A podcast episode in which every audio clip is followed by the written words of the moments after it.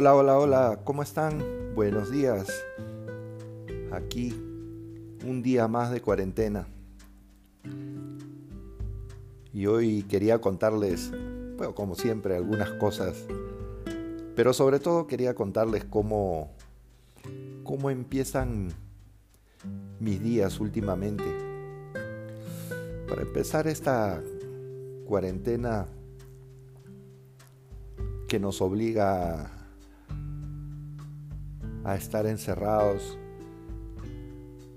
Pues sobre todo, en mi caso yo pues, debo de estar encerrado porque tengo una preexistencia en el corazón, tengo stents y no puedo, soy como, como le dicen eh, gente de alto riesgo. Esta cuarentena nos ha hecho perder al menos en mi caso, la noción por los días e incluso en muchos casos por las horas. Uno duerme a cualquier hora, se despierta a cualquier hora, por más que uno trate de llevar el ritmo. Eh, y te hace pensar mucho. Y en mi caso, peor aún que, que normalmente me gusta pensar mucho entonces comienzas, comienzas a analizar las cosas y, bueno, ya les he contado, escribo y leo mucho también. Normalmente, últimamente he estado despertando con todo adolorido. Pienso que tiene mucho que ver con el poco ejercicio que uno está haciendo. Pero normalmente despierto, me sirvo un café que me ayuda, como no, a despejarme, eh, me prendo un cigarro, voy al baño. Y luego de ahí eh, generalmente me vuelvo a acostar, pero ya despierto y comienzo a viajar, entre comillas, por el mundo a través de las noticias. Tengo obviamente mis, periodistas preferidos y eso quería contarle un poco ahora. Normalmente eh, empiezo, empiezo con Colombia, porque claro, me encuentro aquí y empiezo eh, abriendo el portal del diario El Tiempo y ver simplemente las noticias. Generalmente no ahondo en las lecturas porque la verdad siento que la prensa escrita colombiana está demasiado parametrada o parcializada. Entonces yo prefiero eh, yo prefiero irme a YouTube y escuchar eh, a los que yo creo pues son eh, periodistas bastante confiables y que merecen mi respeto por su capacidad. Me gusta mucho escuchar a Daniel Coronel, a Daniel Samper y ahora más aún que hace unas semanas eh, abrieron un nuevo canal que se llama Los Danieles que me parece interesante, dos estilos eh, diferentes, pero a la vez dos personas cultas, muy preparadas. Daniel Coronel, mucho más serio, muchos años en la televisión, ahora si mal no recuerdo está en Univision en los Estados Unidos. Y Daniel Samper, este, hijo de uno de los grandes escritores colombianos, este, tiene un portal donde hace mucha sátira política, me parece muy bueno. Luego de ahí me gusta escuchar mucho a, este profesor eh, Tobón, si mal no recuerdo, Guillermo Tobón o Gustavo Tobón, no recuerdo bien, disculparán, pero me parece una persona muy culta, muy preparada y tiene unos comentarios eh, muy, muy muy certeros. en muchos casos, muy certeros. Luego de ahí veo un portal que se llama Café Picante, que también me gusta. También me gusta este y cojo algunas notas de ahí, de estos comentarios y, ya por mi parte comienzo a analizarlos y a desmenuzarlos.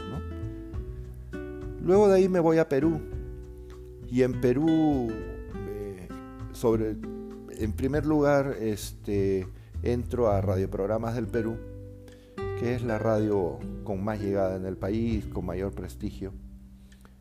Y hay buenos, hay buenos eh, periodistas también.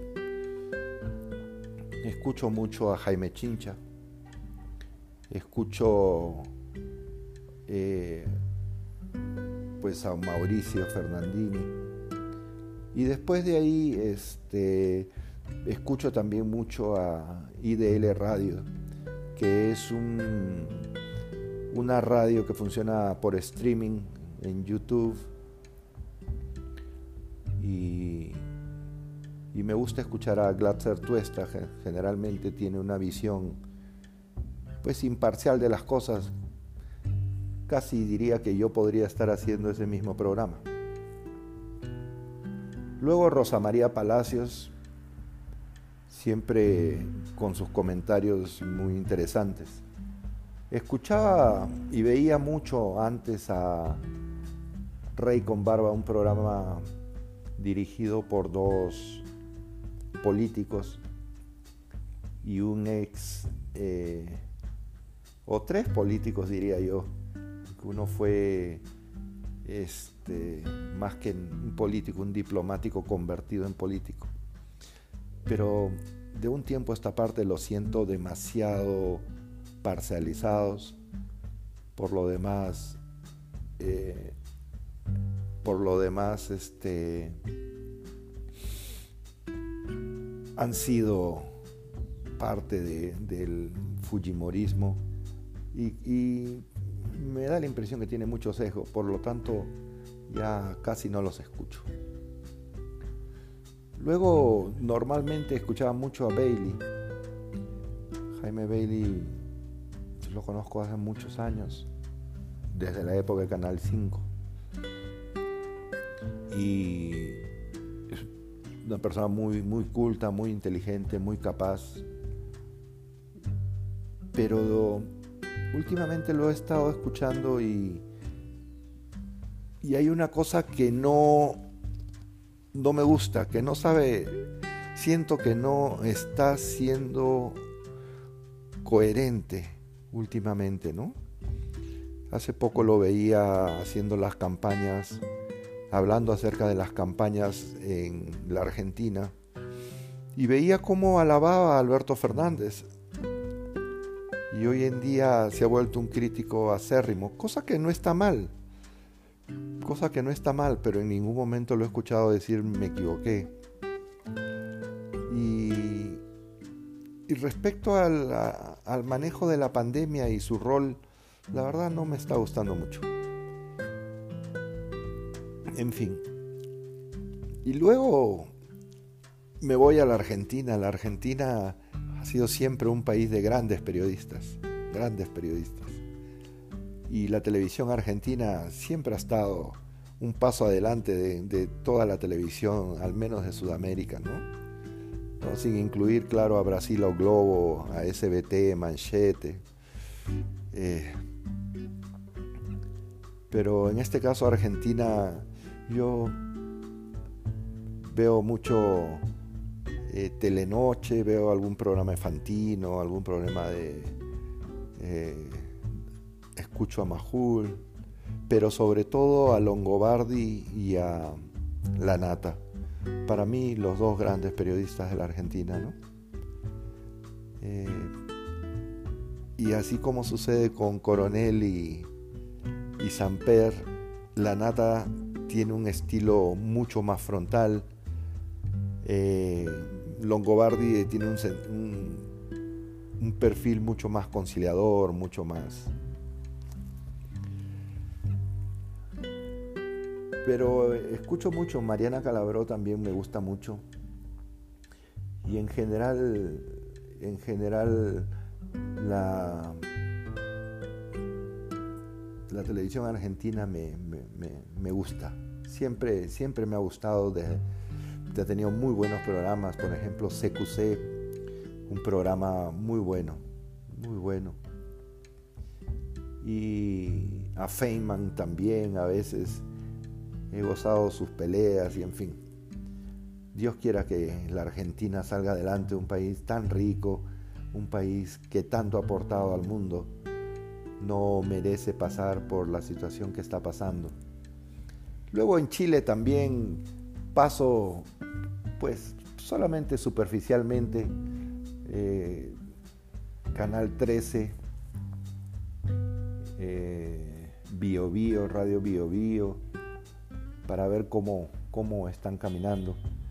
Y, y, de ahí salto para Ecuador, leo El Comercio de Quito, que es el diario más importante.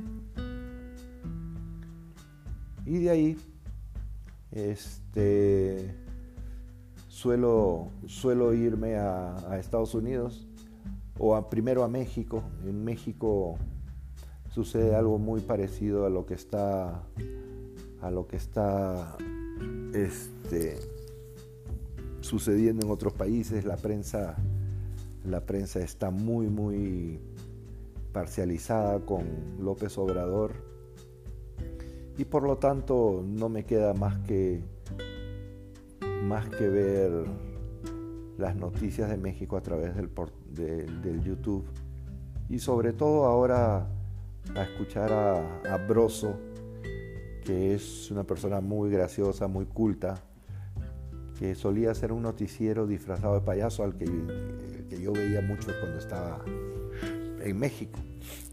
Broso este, me parece una persona muy valiosa.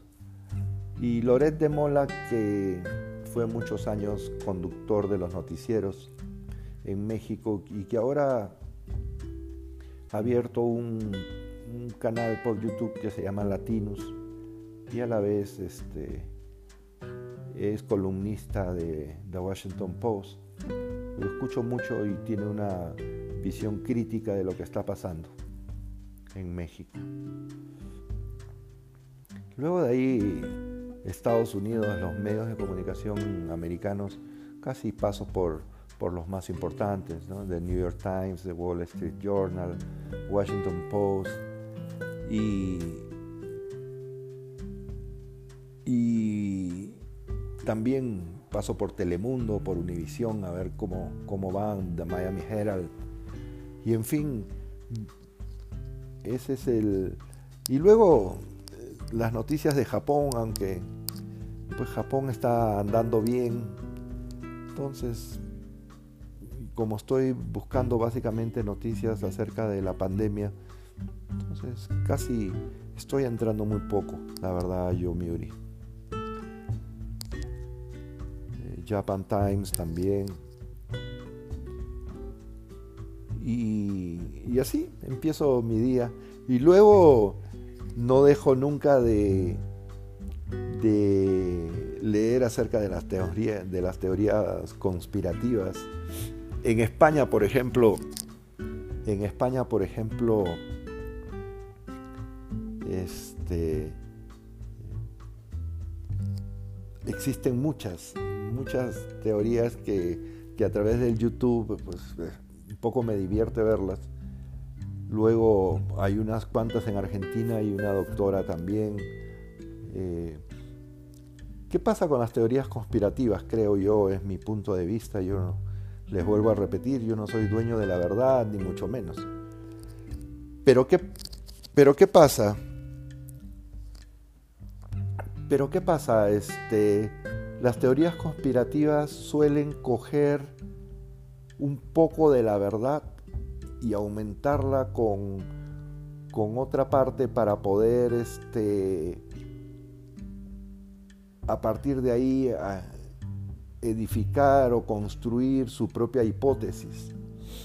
Entonces, muchas veces te hace dudar porque tiene partes de verdad. Hay que tener mucho cuidado. qué tanto, qué tanto de verdad tiene, por ejemplo, que China haya, haya fabricado, entre comillas, el virus. ¿no? Ya por más que todos los expertos digan que no, eh, se coge parte de una verdad, se le aumenta y se convierte en una teoría conspirativa. Y lo lamentable es que el propio Trump eh, sea capaz de eh, utilizar a China como un chivo expiatorio, cuando todos sabemos que, que él ya está en campaña política y, que se, y necesita ganar la reelección. Y por lo tanto está, yo siento como dando manotazos de ahogado para, para poder lograr sus fines. Terrible, pero es, es así.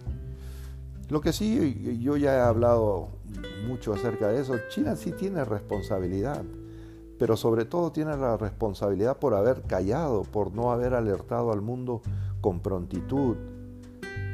Y, China hasta ahí yo sí considero que tiene la culpa, así como también creo que tiene la culpa por su por sus deficientes controles sanitarios en los mercados pero ese es un mal que no solamente se le puede achacar a la China. Pudo, pudieron, eh, qué sé yo, haber causado las palomas eh, eh, o, las ratas o, los chapulines en México, el gusano suri en el Perú o la hormiga culón en Colombia, etcétera, etcétera. Hasta la misma avispa gigante japonesa. Pero bueno, le tocó a China y, y, ya está. Y así, así me doy la vuelta por el mundo. Espero que tengan un buen día, pásenla lo mejor que puedan y, y por favor escuchen mi podcast, escuchen mis comentarios, que, que son mis comentarios, que el, los asumo yo y es mi punto de vista de las cosas. No pretendo ni cambiarles ni, cambiarles su propio parecer. Simplemente es mi punto de vista y ya. Buenos días. Chao.